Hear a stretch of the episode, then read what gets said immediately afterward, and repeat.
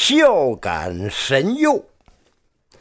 乾隆甲辰年间，也就是一七八四年，山东常闹火灾。这年的四月末，南门内的西横街发生了大火。这火势自东向西扑来，这条街路面狭窄，再加上风急火猛，整个住宅区很快。就陷入了一片火海之中。有位张某，他家的三间草房啊，就坐落在这条街区的路北。当大火还没扑来之前呢，他满可以带领他的老婆孩子们转移到安全的处所。只因呢，家中还安放着老母的灵柩。火焰蔓延之际，他们还在商议着如何把灵柩移离火区。瞬息之间，大火逼近，其势已不能逃出火海了。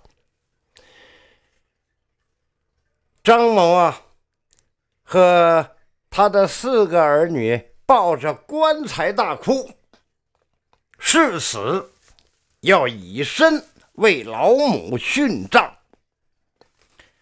当时济南巡抚的属下浮彪参将正在现场指挥士兵救火，隐隐约约听到北街的哭声，就命几位镖军登上后街屋顶殉声救人。镖军找到张家六口人。便从房顶顺下一根大绳，让他们系在腰上，好一一的把他们救上来。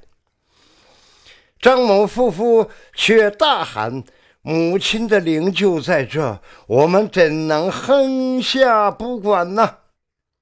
那四个儿女也不肯上前，哭喊道。爸爸妈妈要殉身，奶奶，我们也要陪同爸爸妈妈死在一块儿。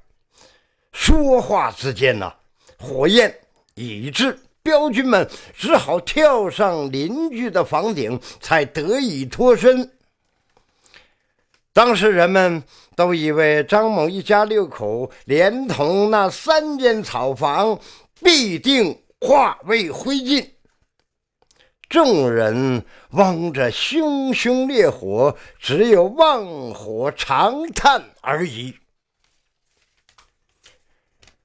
大火熄灭以后，人们巡视现场，意外发现张家三间草房未燃独存。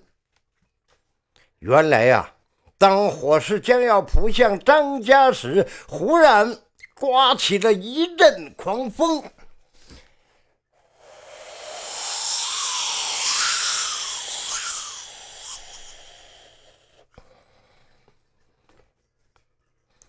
将火势卷而向北，绕过张家屋后，烧掉邻居的一座仓库，又转而向西而去。